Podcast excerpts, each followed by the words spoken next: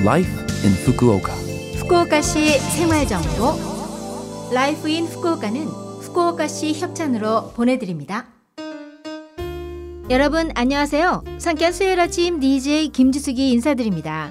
Life in Fukuoka는 후쿠오카시에서 쾌적하고 즐겁게 지내실 수 있도록 여러분께 다양한 생활 정보와 여행 정보를 한국어로 소개해 드립니다.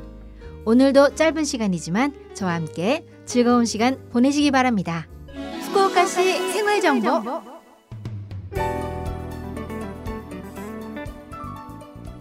7월 7일은 칠석입니다.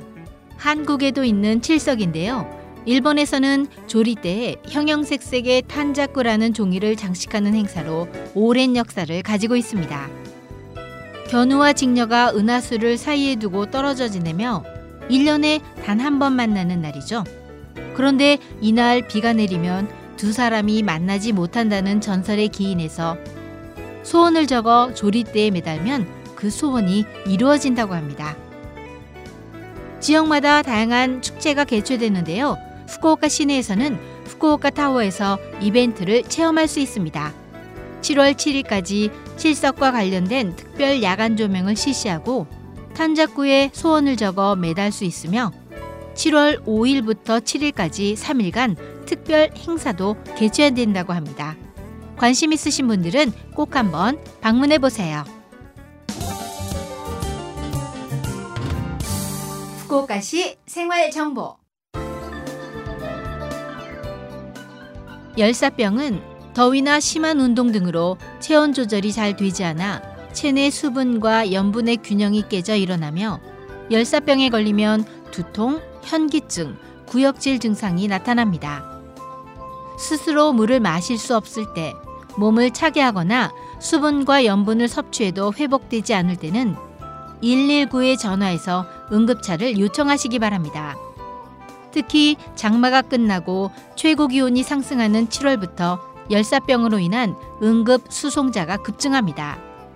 이 시기에는 습도가 높고 몸이 무더위에 적응이 안 되어 있으니 유의하세요.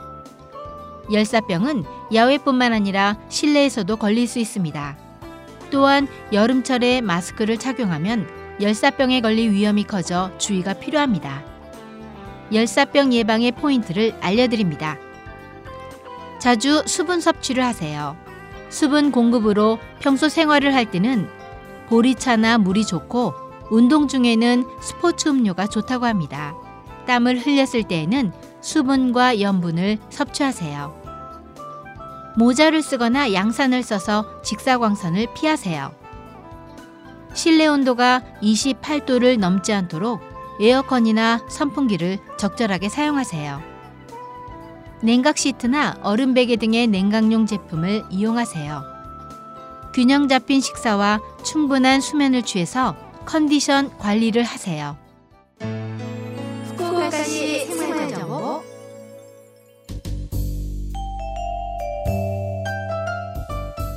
이번 주 Life in Fukuoka 한국어 어떠셨어요? Life in Fukuoka는 팟캐스트로 언제든지 들으실 수 있습니다.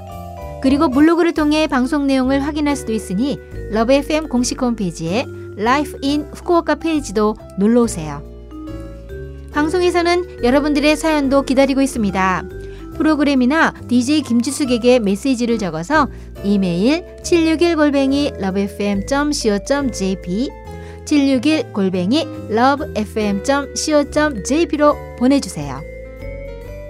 자 그럼 청취자 여러분 즐거운 하루 되시고요. 저 김지숙은 다음 주 수요일 아침에 뵐게요.